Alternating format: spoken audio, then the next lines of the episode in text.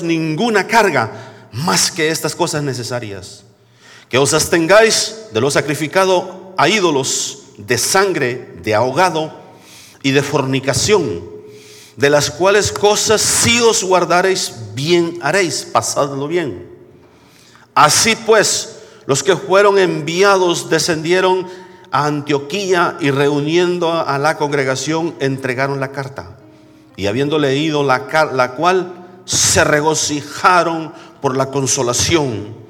Y Judas y Silas, como ellos también eran profetas, consolaron y confirmaron a los hermanos con abundancia de palabras.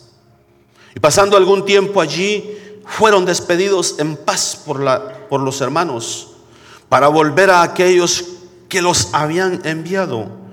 Mas a Silas le pareció bien el quedarse allí. Y Pablo y Bernabé continuaron en Antioquía enseñando la palabra del Señor y anunciando el Evangelio con otros muchos. Padre, esta mañana te damos gracias por esta palabra, Señor, que nos bendice, Señor Jesús, nos habla, nos exhorta, nos corrige. Gracias, Padre Santo, por esa consolación que mandaste a aquellos hermanos y a nosotros también esta mañana. Habla nuestras vidas, Espíritu Santo, a través de tu palabra. Usa tu siervo para ello en el nombre de Jesús. Amén. Tome su lugar. Comenzamos hace ya varios domingos con este, esta serie desde Romanos 8, allá donde habla de la importancia, la necesidad de ser guiados por el Espíritu. Porque si alguno no es guiado por el Espíritu, dice, no es de él no tiene el Espíritu Santo. Y si alguien no tiene el Espíritu Santo, no es de Cristo. Y estuvimos viendo cómo el Espíritu Santo nos guía no solamente a cosas placenteras, no solamente aparentemente al éxito, o oh, sí, a estar allá en la cumbre, sino también al sufrimiento, al ayuno, al, al esfuerzo, al sacrificio. Llevó a Jesús al desierto, dice en Lucas 4. Lo llevó al desierto y por 40 días estuvo ayunando y orando en la presencia de Dios. Estuvimos viendo cómo en Hechos capítulo 8 Dios lleva a Felipe a hablarle al eunuco que venía de Jerusalén para revelarle el plan de salvación. Vemos el mover del Espíritu Santo en uno y en otro capítulo de la palabra. Vemos, vemos al Espíritu Santo moviéndose en la vida de Cornelio en el capítulo 10 de Hechos, guiando a Cornelio para mandar a traer a Simón, a Pedro. Mandan por Pedro y el Espíritu Santo le habla a Pedro y le dice, ahí te buscan, ve con ellos. Ve con ellos. Y cuando llega, habla la palabra con denuedo y el Espíritu Santo desciende sobre los gentiles y son bautizados, son llenos del Espíritu Santo. Vemos capítulo 13, uno de los más grandes proyectos misioneros, veíamos el domingo pasado. Pablo se levanta con Bernabé, el Señor dice, apartadme a Saulo y a Bernabé para la obra que yo os he llamado. Y son enviados inmediatamente a ese gran proyecto misionero del cual nosotros somos resultado de ello. Porque Pablo fue enviado a los gentiles, Pablo fue enviado a las naciones y de ahí de alguna manera alguien captó la visión y nosotros hemos sido alcanzados por alguien que captó esa visión misionera. Y nosotros somos una iglesia misionera, amén. Que hemos empezado proyectos en diferentes lugares y Dios nos ha llevado a más, nos ha llevado a un poco más, nos ha llevado a, hacer cosas que, que, cuando comenzamos en esto yo decía, no yo, yo, no, yo no pensaba en nada de esto. No pensaba en nada de estas cosas. Estábamos este, involucrados en la obra misionera en México y para mí eso era, eso era ya bastante, eso era suficiente. Pero Dios que conoce la necesidad de la gente en cada nación, en cada lugar, nos ha ido involucrando en El Salvador, en Honduras, en Sudamérica, en Senegal. Hemos estado también apoyando en Pakistán por un tiempo. Dios guía a su pueblo, Dios guía a sus hijos, a sus siervos, para que sembremos, para que invirtamos tiempo, tiempo, tiempo de oración, finanzas, invirtamos para esos campos misioneros, escuchaba la historia de, de cuando estaba la guerra en, en Sudán. Y dice que unos hermanos de aquí de Estados Unidos querían ir a visitar Sudán durante la guerra, la parte sur de Sudán, donde están los que son cristianos, la parte norte donde están los musulmanes. Entonces se dividió la nación durante esa guerra. Y, y muchos les decían a los que querían ir en el viaje misionero, no vayan, está muy peligroso, no vayan a esa nación. Mejor el dinero que van a gastar porque el viaje es caro, júntenlo y mándenselos a los hermanos. Mándenles mejor una ayuda financiera, va a ser mucho más bien que ustedes vayan allá y se arriesguen su vida. Ellos decidieron ir y llevar palabra de consolación, palabra de ánimo, palabra de esperanza a aquellos que estaban sufriendo tribulación, persecución y muerte en, esa parte de, de África. Y en algún momento yo creo compartieron el consejo de algunos que no fueran. Y dicen ellos, dicen los hermanos de Sudán, gracias por venir. Porque muchos, dice, quisieran y tienen las buenas intenciones y quieren mandar los recursos, quieren mandar finanzas, quieren mandar ayudas. Dice, y es bueno, es bueno. Dice, pero el que ustedes hayan venido, eso muestra el interés, eso muestra este, e, e, esa entrega que aun, aunque haya riesgo, aunque haya peligro, dice, ustedes mostraron el interés y nos han venido a mostrar el amor de Dios al estar con nosotros. Entonces por eso no escatime, no escatimamos cuando se llega el momento, la necesidad de invertir, de gastar para ir y ser de bendición en algún lugar, en alguna nación, en algún proyecto misionero. Le digo esto para que así este, se prepare para el otro viaje. Aquellos que pueden viajar con, libertad. Todos podemos viajar para afuera, es fácil salir del país. Pero, los que podemos ir y regresar, para que así en otro viaje usted diga, yo voy también. Vamos y nos gozamos y vamos a ser de apoyo y de bendición a la gente en aquellos lugares. Dice, esta palabra que lo que está pasando e, este, en este capítulo es algo tremendo. Ahí sucede el primer concilio, el primer concilio de la iglesia. El primer concilio en el capítulo 15 de Hechos. Había, había confusión, habían doctrinas y enseñanzas, habían cosas que, em, que querían exigir a los hermanos. Los gentiles, gente como usted y yo, que no éramos gente del pacto, gente de la circuncisión, que no éramos israelitas por naturaleza, ah, se estaban convirtiendo y venían al Señor por miles. Y entonces, mire lo que está sucediendo. Podemos, por favor, este, poner el primer versículo del capítulo 15 de, Hechos. Mire lo que está sucediendo.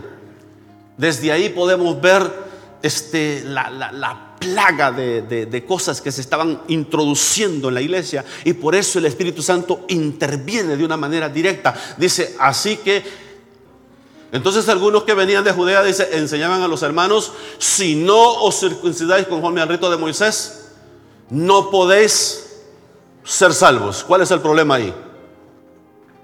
¿Cuál es el problema? ¿Cuál es el problema de esa, de esa enseñanza? Si no os circuncidáis conforme al rito de Moisés, esto, esto es lo, lo que le llamaban los judaizantes. Los judaizantes querían hacer judíos a todos, tenían que circuncidarse. Todo varón que se convertía tenía que circuncidarse, si no, no podía ser salvo. ¿Sabe lo que está haciendo? Está invalidando el sacrificio de Cristo, está invalidando la obra redentora de Jesús. Si la, obra redentora de Jesús necesitara otras cosas, entonces Jesús jamás hubiese dicho, consumado es, completo está. Cristo, Cristo completó la obra en la cruz del Calvario.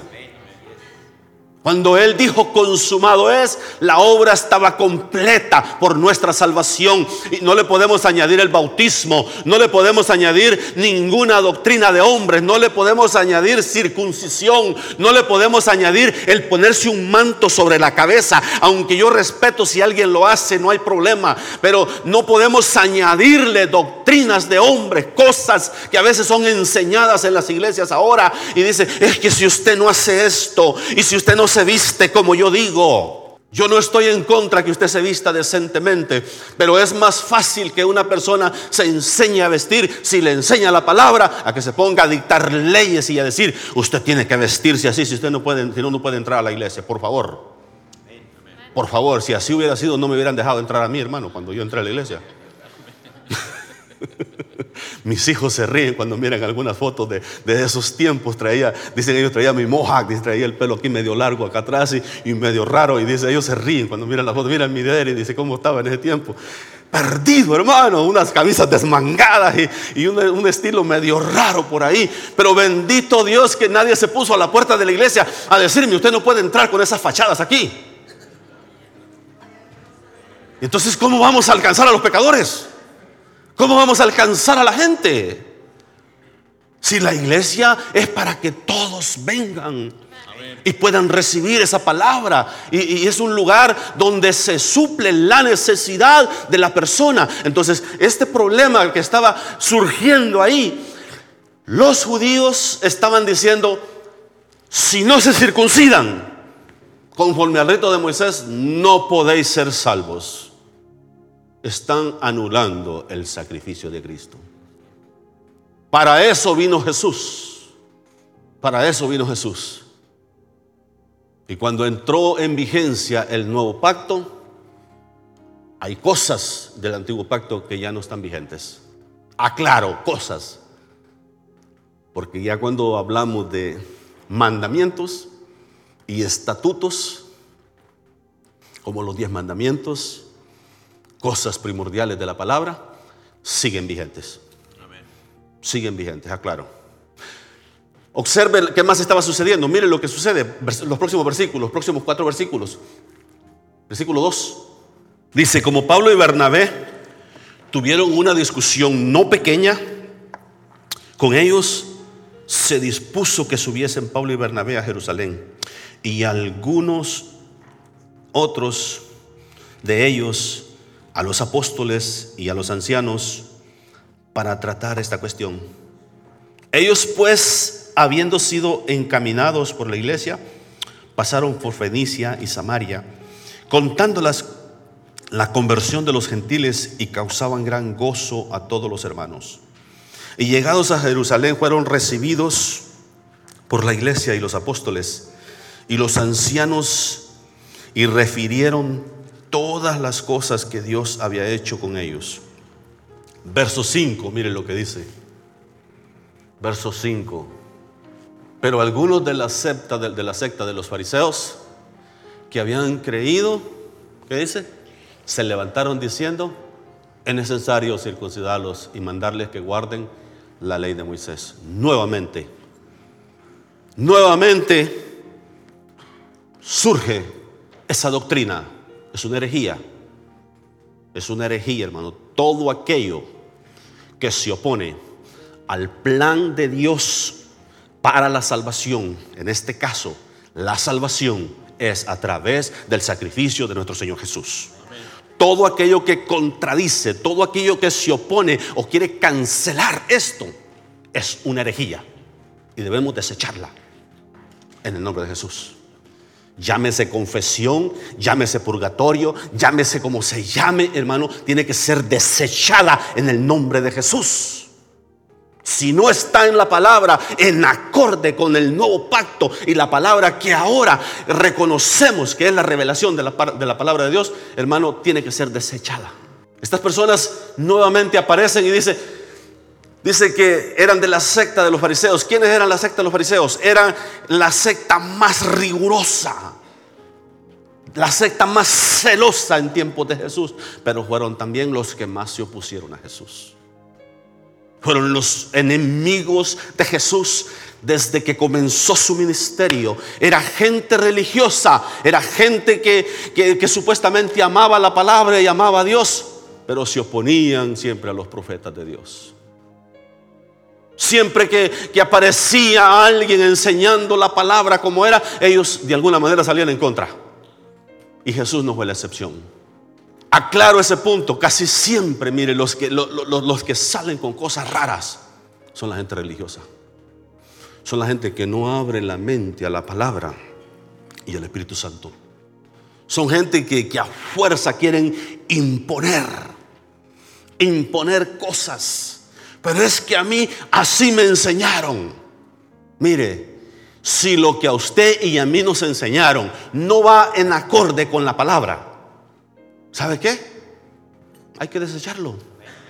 Hay que desecharlo.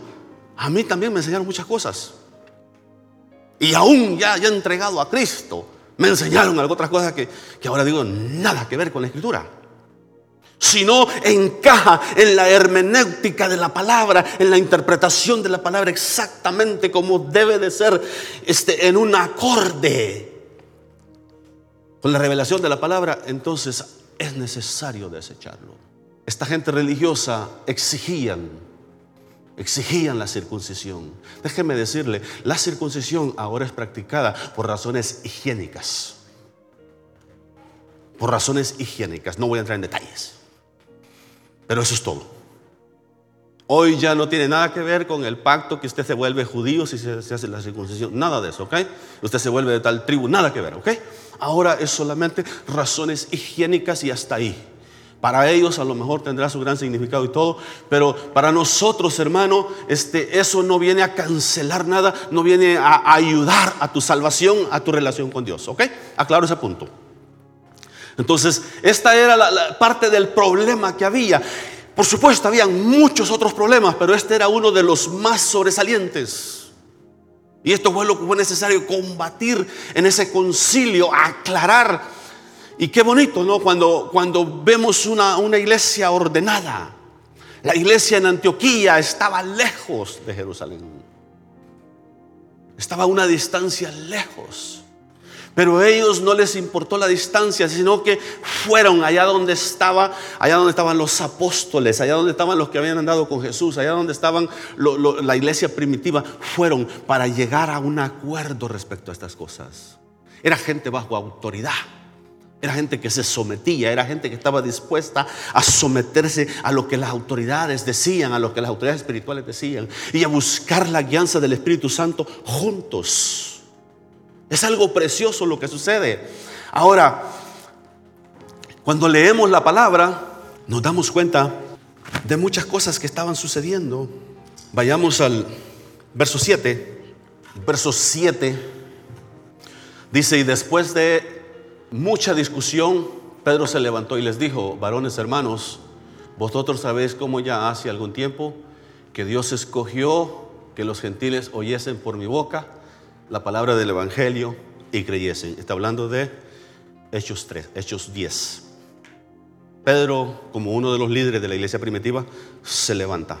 ¿Quién era el pastor de la iglesia en Jerusalén? Era Jacobo. Era Jacobo. Pero Pedro tenía influencia, era uno de los apóstoles más influyentes, entonces eh, era, era básicamente uno de los, de los cabecillas que tenían la autoridad. Entonces Pedro se levanta y comienza a narrarle, a recordarle lo que había sucedido en esa ocasión. Próximo versículo. Vamos a leer mucha Biblia esta mañana. Y Dios que conoce los corazones les dio testimonio, que dice, dándoles el Espíritu Santo, lo mismo que a nosotros. O sea, esto vino a confirmar, no es necesario meterlos a todos los rituales como circuncisión y muchas otras cosas que acostumbraban. Hermano, cuando usted estudia esto de los rituales que ellos hacían, eso del lavamiento de manos, eso, mire, si, si, si llegaban a estar donde había un cuerpo muerto, tenían que lavarse, tenían que pasar por un proceso de lavarse. Este, cuando el sacerdote, el sacerdote por alguna razón no se podía contaminar por, por, este, cualquier amigo, cualquier persona, solamente por los padres, por un hermano y por un hijo. Podía estar en un funeral y, eso era contaminarse para él. Después de eso tenía que pasar por un proceso de purificación. Eran muchas cosas, hermano, que, que dictaba, o sea, que se mencionaban en la ley y muchas que se habían inventado los religiosos. Y entonces eso, complicaba las cosas. Y entonces Pedro les recuerda y les dice, cuando yo fui a casa de Cornelio, este Dios no esperó esto, no esperó lo otro, sino que inmediatamente cayó el Espíritu Santo sobre ellos. Y así se registra la palabra. Cayó sobre ellos el Espíritu Santo. Próximo versículo. Dice, sin ninguna diferencia eso hizo entre nosotros y ellos, purificando por la fe sus corazones. Próximo. Ahora pues, observe la exhortación. Ahora pues, ¿por qué tentáis a Dios poniendo sobre la cerviz de los discípulos un yugo que ni nosotros, que ni nuestros padres ni nosotros hemos podido llevar? ¿Cuál es ese yugo? ¿Cuál es? Es la ley. Es la ley. La ley te dice lo que debes hacer, pero no te ayuda. Hay un pequeño instrumento en el baño en mi casa que, que me cae muy mal. ¿Sabe por qué? Porque cuando me subo en él me dice lo que peso. Y no puede hacer nada para ayudarme ese instrumento. Y últimamente me subo en él y me dice números que no me gustan. Me da revelación. me cae mal ese instrumento. Digo, ¿cómo no se compone? Y me dice 220. Pero me dice otros números, no vamos a hablar de eso. Así es la ley. La ley te dice todo lo que no debes de hacer y todo lo que no debes de hacer y todo lo que no puedes hacer. Pero a la hora de las horas no te ayuda. El único que te puede ayudar es Cristo y el Espíritu Santo. Amén. Ahora, lo delicado de esto que dice Santiago 2.10. Santiago 2.10 habla una palabra. O sea, esa era parte, por eso, por eso era una carga que no podían llevar. Por eso era una carga que no podían llevar. Si me, si me pudieran poner Santiago 2.10, dice lo siguiente. Porque cualquiera que guardare toda la ley, pero ofendiese en un punto, se hace culpable de todos. ¿Qué tal le gustaría vivir bajo ese pacto? ¿A cuánto nos gustaría vivir bajo ese pacto? A eso se someten algunos que andan por ahí queriendo, queriendo vivir bajo la ley, queriendo guardar el sábado, queriendo guardar esto y guardar lo otro y guardar cada cosa. usted se mete a todo eso. Usted sabe que, el, el que quiere guardar todas esas cosas no puede ni encender el carro el día sábado. Porque la ley decía no puedes encender fuego y cuando usted enciende el carro usted enciende un fuego. Ahí nomás un detallito. ¿Y usted cree que, cumple, cree que cumple con eso? No se van a pie a la sinagoga o al, a adorar el día sábado. Se van en carro. ¿Quiere cumplir la ley? Mire, yo quiero vivir bajo la gracia. No porque me dé libertinaje, no porque me dé este, cosas que, este, oh, es que puedo hacer lo que yo quiera pensar. No, no, no, tampoco. Pero yo quiero vivir bajo la gracia, bajo la gracia de mi Señor. Porque si quiero vivir bajo la ley, dice esa palabra, porque cualquiera que guardare toda la ley, puedes guardar el 99.9 y le fallas en, en ese puntito,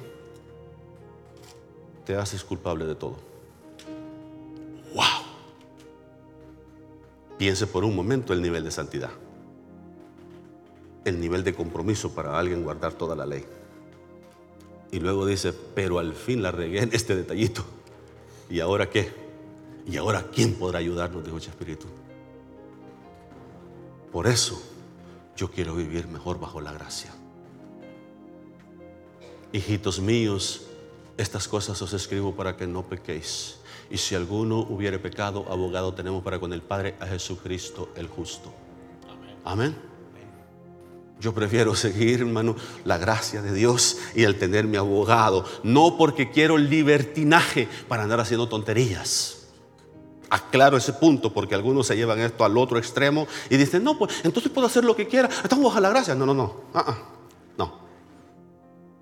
Tenemos que guardar su palabra, guardar sus mandamientos, pero ya no en una manera de ritual, de compromiso, sino por amor y en obediencia al Señor. Amén. Volvamos a, al capítulo 15 de Hechos. Volvamos al capítulo 15 de Hechos. Pedro les, les habla, los exhorta y les dice, ¿por qué quieren poner esta carga? Que ni nosotros ni nuestros padres han podido cargar. Ellos habían tratado esto ya por muchos años y no habían podido cumplir. Entonces verso 11 hace una declaración bien importante para cada uno de nosotros. ¿Qué dice verso 11? Antes creemos que por la gracia del Señor Jesús seremos salvos de igual modo que ellos. ¿Cómo somos salvos? ¿Por qué somos salvos? Por la gracia. Por la gracia del Señor Jesús. Por la gracia del Señor Jesús. Somos salvos por su gracia y su misericordia. ¿Qué, qué significa eso? el sacrificio de Jesús en la cruz del Calvario es suficiente para su salvación y mi salvación. Amén. Entonces, para que no ande buscándole ahí, porque mire, va a haber gente que le va a decir cada tontería. El, que usa, los que usan este manto en la cabeza, le van a decir que si la mujer no usa manto en la cabeza, no puede ser salva. Que si no usa vestido la mujer, no puede ser salva que si no usa corbata el hombre no puede ser salvo. Y cada cosa que quieren imponer, que la palabra no lo dice. Aclaro, el vestirse decorosamente y el vestirse bien es una bendición. Es una bendición ver a un hombre bien vestido, ver a una mujer bien vestida en la presencia del Señor. Que no sea distracción para nadie. Amén.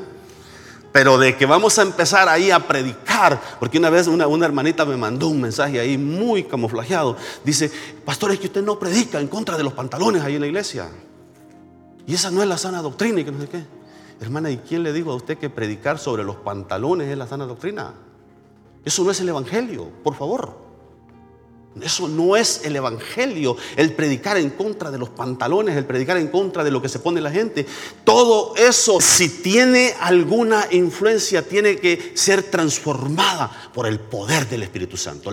hay que enseñarle la palabra a la gente y el Espíritu Santo trae convicción al corazón. Yo no tengo que andar detrás de la gente diciéndole cómo se vista. Si la palabra y el Espíritu Santo no lo hacen, ¿usted cree que yo lo voy a hacer? Sí, aclaro esos puntos.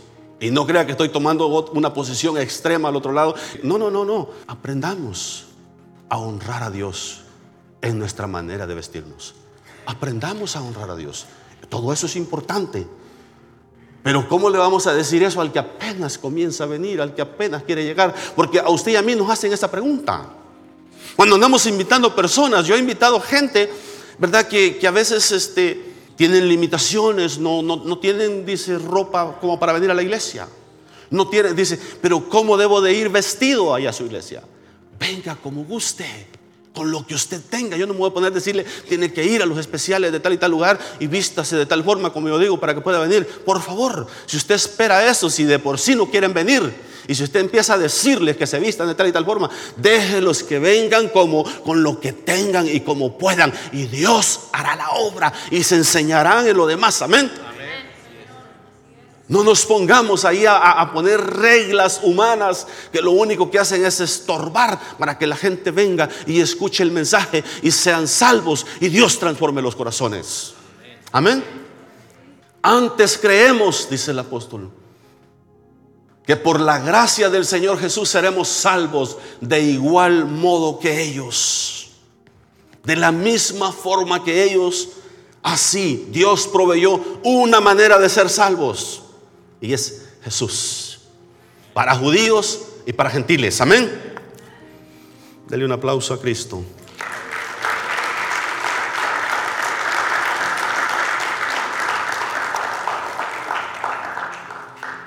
Aleluya. Mire lo que causa todo esto, verso 12. Entonces toda la multitud cayó y oyeron a Bernabé y a Pablo y contaron cuán grandes cosas, cuán, cuán grandes señales y maravillas había hecho Dios por medio de ellos entre los gentiles. Comenzaron a contar todas las experiencias del primer viaje misionero.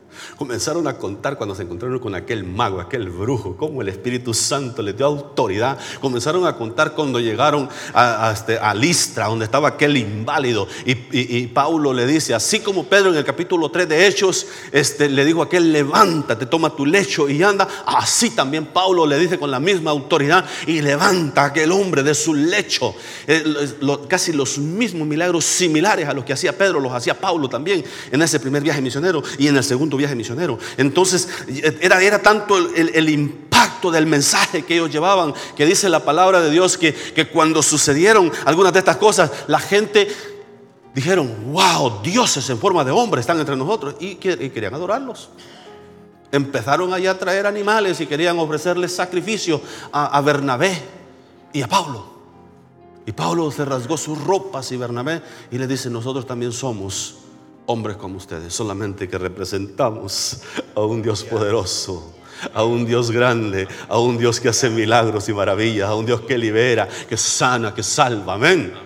Entonces ellos nomás corrigieron esto y siguieron con el mensaje. Todo esto estaba pasando, todo esto estaba pasando en la iglesia, había confusión, habían diferentes doctrinas, diferentes enseñanzas. Entonces, Pablo fue a Jerusalén y miren lo que el acuerdo que llegaron. Verso 19 dice, por lo cual yo juzgo. Dice que no se inquiete a los gentiles que se conviertan a Dios, que se convierten a Dios, sino que se les escriba que se aparten de las contaminaciones de los ídolos de fornicación, de ahogado y de sangre. Porque Moisés desde tiempos antiguos tiene en cada ciudad, ciudad quien lo predique en las sinagogas donde es leída cada día, dice, de reposo. Entonces pareció bien a los apóstoles y a los ancianos con toda la iglesia elegir de entre ellos varones y enviarlos a Antioquía con Pablo y Bernabé, a Judas que tenía por sobrenombre Barsabás y a Silas, varones principales entre los hermanos, y escribir por conducto de ellos los apóstoles y los ancianos y los hermanos a los hermanos entre, los gentiles que estén, que están en Antioquía, en Siria, en Cilicia, salud. Por cuanto hemos oído, dice que algunos que han salido de nosotros, observe quiénes son los que causan los problemas. Observe, han salido de nosotros a los cuales no dimos orden gente que no habían sido enviados por ellos, gente que no, no, no los habían mandado a, hacer esto, no los habían mandado a predicar o a enseñar gente que no habían sido enviados por la iglesia, van y causan todo este problema. Y entonces dice, y se han y han inquietado con palabras perturbando vuestras almas, mandando circuncidaros, dice, y guardar la ley. Nos ha parecido bien, habiendo llegado a un acuerdo, elegir varones. Verso 28, porque ha parecido bien al Espíritu Santo y a nosotros no imponeros ninguna carga más que estas cosas necesarias. Bendito Dios. Bendito Dios por la sabiduría de estos hombres. Bendito Dios por la madurez espiritual. Porque yo no sé qué pasaría ahora con un, concilio. Se imagina ahí representantes de cada denominación en un concilio tratando de llegar a un común acuerdo. Se imagina todas las cosas que se quisieran meter ahora. Se imagina ahí este, queriendo meter el matrimonio gay, queriendo meter, meter cada cosa de que ahora de alguna manera exigen, de alguna manera se demanda, de alguna manera este, se quiere legalizar y se, se quiere adaptar y buscar de alguna manera que esto es de parte de Dios. Por favor, Dios no cambia, Dios no, en Él no hay mudanza, mudanza ni variación, no hay nada de eso. Dios sigue siendo el mismo. Dios estableció desde el principio, amén todo como debe de ser. Dios estableció un orden y no hay tal cosa de cambios. Amén. Entonces, dice, pareció, pareció bien ha parecido bien al Espíritu Santo y a nosotros. Observe este primer concilio. El Espíritu Santo era el que estaba decidiendo, estaba presidiendo, decidiendo lo que se llevaba a cabo ahí. Cuán importante es el tomar en cuenta al Espíritu Santo. El dejar que Él guíe nuestras vidas. El dejar que Él, Él marque nuestros pasos. En vez de la novia o la esposa. Que sea el Espíritu Santo el que marque tus pasos, mis pasos. Amén. Dice esta palabra, es el Espíritu Santo el que estaba gobernando a esta gente y, dicen ellos, Aquí es Jacobo hablando, dice, ha parecido bien al Espíritu Santo y a nosotros no imponeros ninguna carga más que estas cosas necesarias. Pero lo que se empieza a declarar, dice, esto es necesario. ¿Seguirá vigente ahora? Por supuesto. ¿Cuántos de nosotros en el ambiente en que nos criamos comimos sangre? ¿Sabe cómo le llamaban allá en mi tierra? Moronga. Así en salvadoreño. Cuando mataban el animal, allí estaban con una tina sacando la sangre y con eso preparaban esa famosa. Y como no sabíamos y nadie nos había enseñado, qué rico está esto. Porque le entrábamos a todo. Con hambre y con una cantidad de gente en la casa, digo. Éramos nueve hermanos Ahí te ponías vivo, te comías lo que te daban o te lo ganaba tu hermana mayor como mi hermana Maura. Ya va a despertar. Ahí tenías que ponerte las pilas, te ponían ahí un tu pedito de moronga, ah, venga para acá, porque si no te lo ganaba. Y todas esas cosas, ¿qué deberían de hacer con la sangre? Derramarla en tierra. Derramarla en tierra. ¿Por qué, todavía se acostumbra a esto de degollar al animal? Es para sacar la sangre de toda la carne. ¿Por qué no deberían de comer carne de animal ahogado? Por la misma razón, la sangre estaba en la, en la, carne. No tuvo la oportunidad de expulsar la, sangre. ¿Por qué? ¿Qué, qué? qué significa eso? Dice, porque la vida está en la sangre ahora. Y de ahí se lo llevan aquellos al otro extremo y dicen, por eso no hay que aceptar la, transfusión de sangre. Y los dejan morir antes que acepten la transfusión de sangre. Bueno, aclaro, los testigos de Jehová. Nosotros no. Nosotros tenemos un poquito más de sentido común. Observe, porque dice, ¿cuáles son las, las cosas necesarias? Que os abstengáis de lo sacrificado a ídolos. Que los abstengáis de lo sacrificado a ídolos. ¿Cuántos comimos cosas sacrificadas a los ídolos? En mi pueblito donde yo nací se llama San Isidro. Si usted no conoce San Isidro, usted no se ha perdido nada.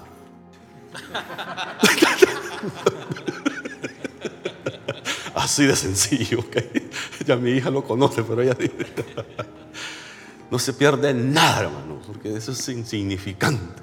Hasta en el mapa se les había olvidado ponerlo por un tiempo, cuando terminó la guerra. Así que, este, ¿qué es? Ahí se adoraba, se adoraba a ese santo, San Isidro. Y decían que, que hacía llover. Cuando no quería llover, ahí andábamos paseando a este mono ahí, miren, eh, paseándolo de un lugar a otro, lo llevábamos hasta allá a los cantones y regresábamos queriendo hacer llover con eso. La ignorancia que nos enseñaron. Gracias Dios porque nos liberaste de toda esa ignorancia. Todas esas comidas que se hacían celebraban la fiesta el 15 de mayo. 15 de mayo, hermano. Desde antes comenzaban con un montón de celebraciones y que novenarios y que habían cohetes, había de todo, había juegos mecánicos o ruedas como le dicen allá. Y mire hermano, cuando se llegaba como para el 12, 13 de mayo, había de todo. En un pueblito insignificante estaba lleno de todo. Estaba lleno de todo. Y, era increíble todo lo que pasaba. Si hacía, en esos días había abundancia de comida. Y uno pues le entraba, uno no sabía que todo aquello había sido ofrecido al,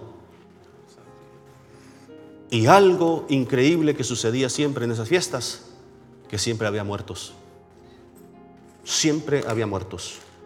Se encontraban ahí dos familias enemigas y se, se empezaban a matar. Yo recuerdo una de esas celebraciones en los 70. Cinco muertos hubieron. Los espíritus inmundos también demandan sacrificios humanos. Y todas esas muertes que habían era demanda. La gente, nosotros no lo entendíamos, la gente no lo entendía. Por eso dice la palabra, absteneos de todo lo que ha sido ofrecido a los ídolos. Wow, entramos en una controversia. ¿Qué hacemos con los cumpleaños y todo eso? Hermano, no me lo voy a llevar al otro extremo. Mire, haga, la comida, dele gracias a Dios y no se ponga a celebrar santo, celebre la vida, ok, lo que, la bendición de la vida. Amén. Invíteme a la comidita y va a ver que nos la disfrutamos. Sí, porque yo no quiero llevar esto al otro. Entonces no puedo celebrar cumpleaños. Y dice el testigo, y no puedo saludar a la bandera. Y no puedo... Por favor, no confundamos una cosa con la otra. Es cuando ya tú conscientemente sabes que aquello fue ofrecido a los ídolos. Por eso Daniel y sus compañeros dijeron, no queremos contaminarnos con la porción del rey, porque aquella porción era ofrecida a los ídolos de ellos. Dice, Absténganse de eso, absténganse de comer sangre, de carne de ahogado y, ¿cuál es el otro? Fornicaciones. Fornicaciones. ¿Seguirá esto vigente? Claro que sí.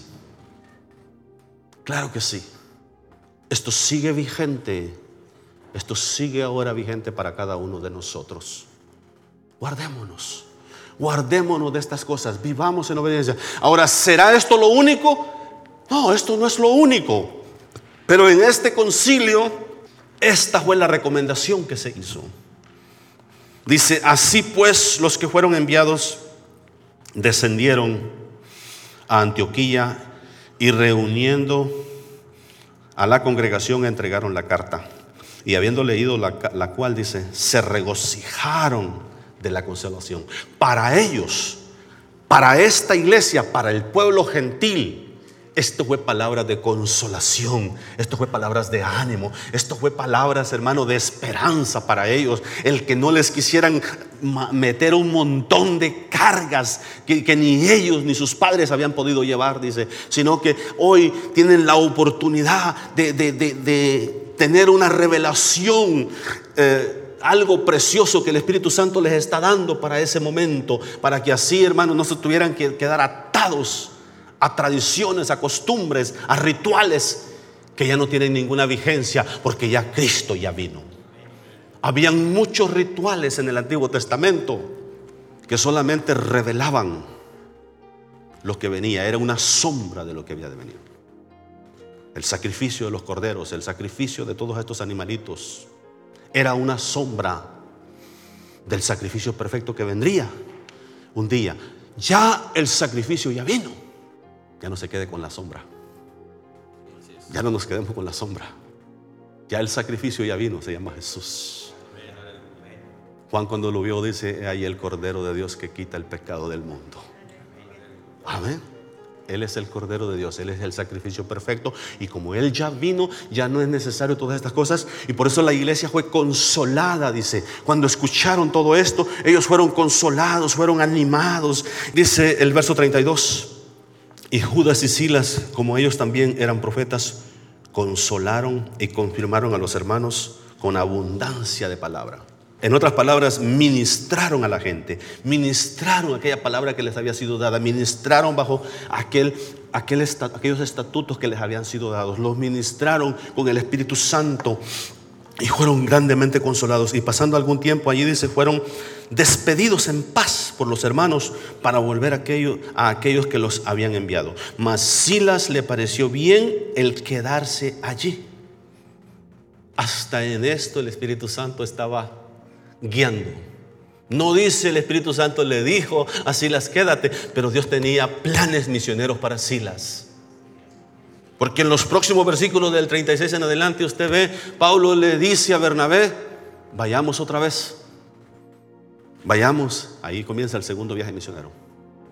Vayamos otra vez, dice, a visitar a los hermanos, a visitar a cada ciudad, a cada iglesia que establecimos en el primer viaje. Vayamos a ver cómo están, vayamos a, llevarles palabra nuevamente. Y dice, y Bernabé dijo, vamos, pero llevamos a, a Juan Marcos, llevamos a, a Juanito. Y Pablo le dice, no, a ese no lo llevamos. Le dijo, ese se nos corrió la vez pasada. Cuando más nos enfrentamos al brujo y se corrió. No, y a lo mejor usted y yo también nos hubiéramos corrido. Nomás se enfrentaron al brujo y Juanito dijo, yo me voy para mi casa, dijo, extraño a mi mamá. Mamas voy. Y, y Pablo dice, no. Y hubo tal desacuerdo entre ellos que Bernabé tomó a Marcos y se lo llevó. Y Pablo tomó a Silas. Y ahí dice, y de aquí en adelante, el seguimiento que da el Espíritu Santo es a lo que hace Pablo y Silas. Pablo y Silas en Filipos, Pablo, y Silas en la cárcel, Pablo y Silas en tal lugar. E, e, era algo tremendo, ¿verdad? aunque alguno por ahí dijo, Pablo y Silas, su mujer, dijo, andaban allá haciendo viajes misioneros. No, no, no, no, no, no era su mujer, hermano, era otro hombre, ¿ok? Eh, andaban juntos haciendo la obra misionera, porque algunos piensan que como se llamaba Silas, pensaban que era mujer. Y, y este brother emocionado soltó eso. No, no es así, ¿ok? Dios quiere guiar tus pasos, tus decisiones, tu matrimonio, tus hijos, tu familia. Dios quiere guiar cada decisión que tomamos. El Espíritu Santo te ha traído aquí para que escucharas esta palabra esta mañana. El Espíritu Santo quiere que le rindas todo a Él. Todo a Él y te dejes guiar por el Espíritu Santo. Qué precioso sería poder hablar así de esa manera. El Espíritu Santo me ha revelado, el Espíritu Santo me está guiando, el Espíritu Santo me ha hablado, el Espíritu Santo me está llevando a hacer esto. Qué lindo sería que, ese fuera el lenguaje de nosotros en, en las decisiones que tomamos, en las cosas que hacemos. Y no que ya cuando le va como en feria en una decisión, dice, pues fíjese que yo sentí que todo estaba bien, me vine y mire, mire ahora. Yo pensé que esto era del Espíritu Santo, me metí en esta relación, me casé y mire ahora cómo me traen. Ya trae hasta los ojos moreteados ahí de golpes y Dios, Dios, Dios nos libre. Dios, Dios le guarde, ¿verdad? Que, que no vaya a ser una tontería de esas y ya cuando venga ahí con los golpes, los ojos morados, diga, yo creo que no me guió el Espíritu Santo. No, no, definitivamente que no. En todo eso, el Espíritu Santo quiere guiarnos. Ríndele tu vida, ríndele todo tu ser. Y a veces la guianza del Espíritu Santo tal vez no es a unirse, sino a separar. A separar de una relación ilícita, a separar de, de algo que, que Él no nos metió ahí.